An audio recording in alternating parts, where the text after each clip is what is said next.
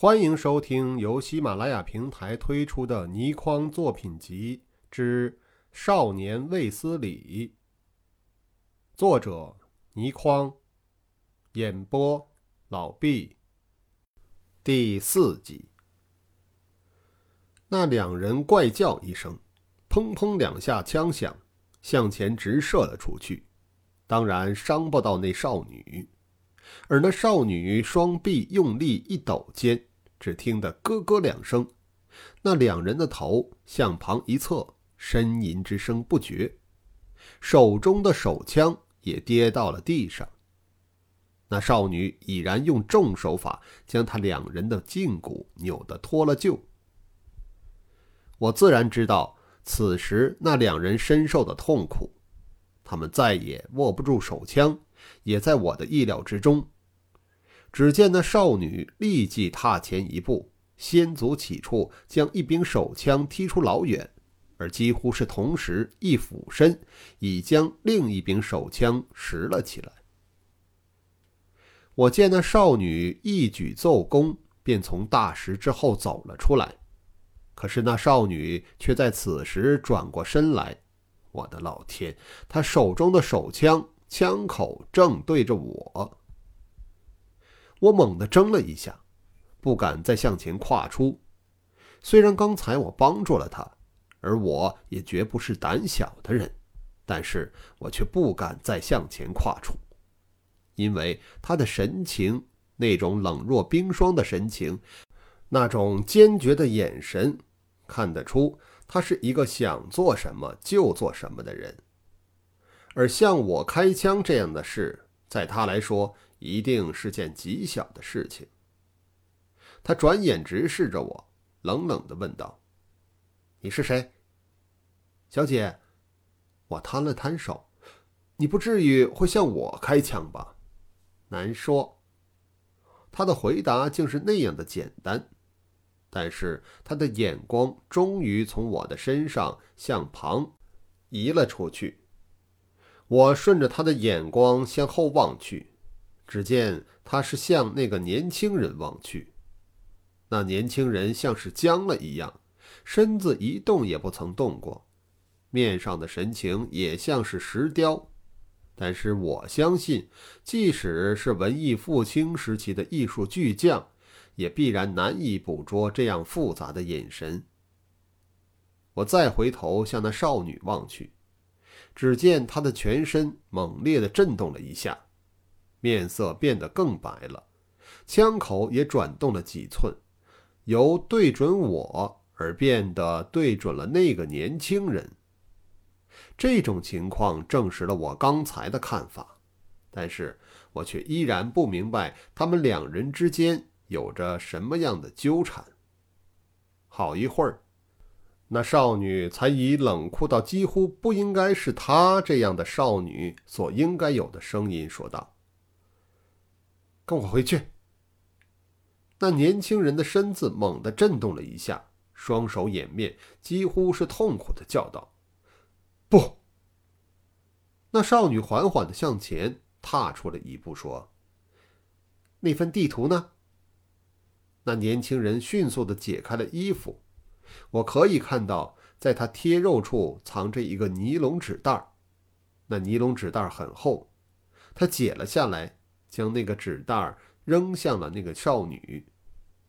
少女一伸手接了过来，仍然冷冷地说道：“跟我回去吧。”不。那年轻人动了一下，仍然说。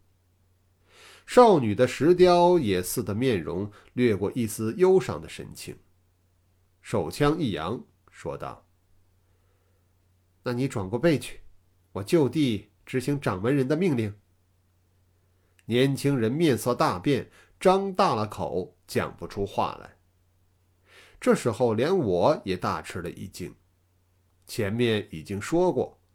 我在一见到那年轻人将钻石一颗一颗抛入海中的时候，便认为他是在干着不法的勾当。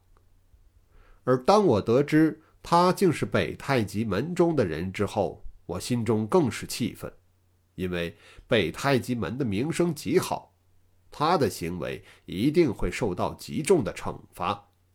如今看那少女的神情，和他一定是同门师兄妹。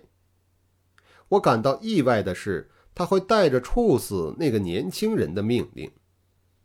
那年轻人呆了一会儿，才说：“这真是掌门人的命令吗？”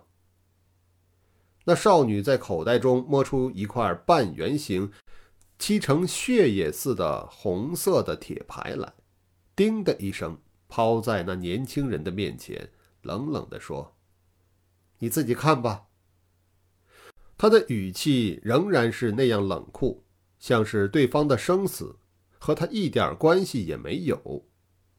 可是他抛出那面圆令的时候，脸上的那种痛苦的神情却绝对瞒不过我。那年轻人低头一看，面如死灰，呆了一呆，才抬起头来，颤声说道：“掌门人为什么派派你来执行？”那少女略略的转过头去。不愿被对方看到，她眼中已然蕴满了晶莹的泪水，说道：“是我自己要求的。”那年轻人的身子又震了一震，面上突然出现了愤然之色，几乎是教养着说道：“我知道你是为了罗非的缘故，师妹，你……”他的话讲到一半。那少女已经尖叫着打断了他的话头，说道：“你愿不愿意跟我回去？”那年轻人也突然住口说：“不。”少女拇指轻轻一扳，“咳”的一声，撞针已然被他扳了下来。他的身子在微微颤动，一点儿也没有血色的手也在发抖，而他的枪口仍然对准那个年轻人。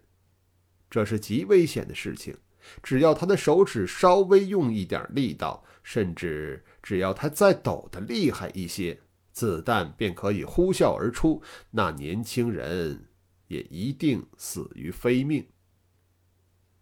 我一看到这种情形，赶忙上前一步说道：“小姐，有事慢慢商量吧。”那少女连望都不向我望一眼，一字一顿地说道。你再说一遍。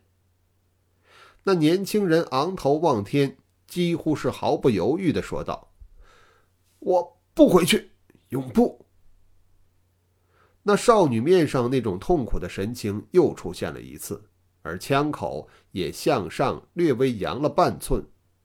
我连忙身形掠起，想向他扑过去，先将他手中的枪夺下来再说。就在我身形展动之际，只听得他斥道：“你想死吗？”同时，砰的一声，枪已经响了。霎时之间，我呆了一呆，简直不知道发生了什么事情。直到看到了那少女愤怒和惶恐交织的神情，我才感到自己的左肩一阵热辣辣的奇痛，下意识地伸手一摸。竟摸了一手鲜血，那一枪不曾打中的那年轻人，却打中了我。我回头向那年轻人看去，只见他极快的身形向外掠了开去，在他原来停留的地方，将那一袋钻石放在地上。那少女立即对准了他的背后，又放了一枪。可是那少女的这一枪并没有射中目标。那年轻人连闪几闪，又跑远了十来丈。那少女再扣扳机，只发出“咳”的一声，子弹已然射完了。他连忙也展动身形向前追了过去，两人一前一后，迅速地隐没在乱石岗子的后面。只听得一阵机器响声传了过来，我的手紧紧按住伤口，也跟了过去。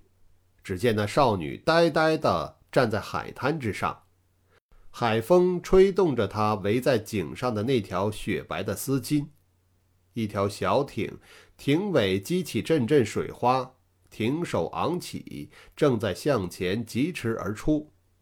艇上的驾驶人正是那个青年。以上是《钻石花》第四集的内容，感谢您的收听。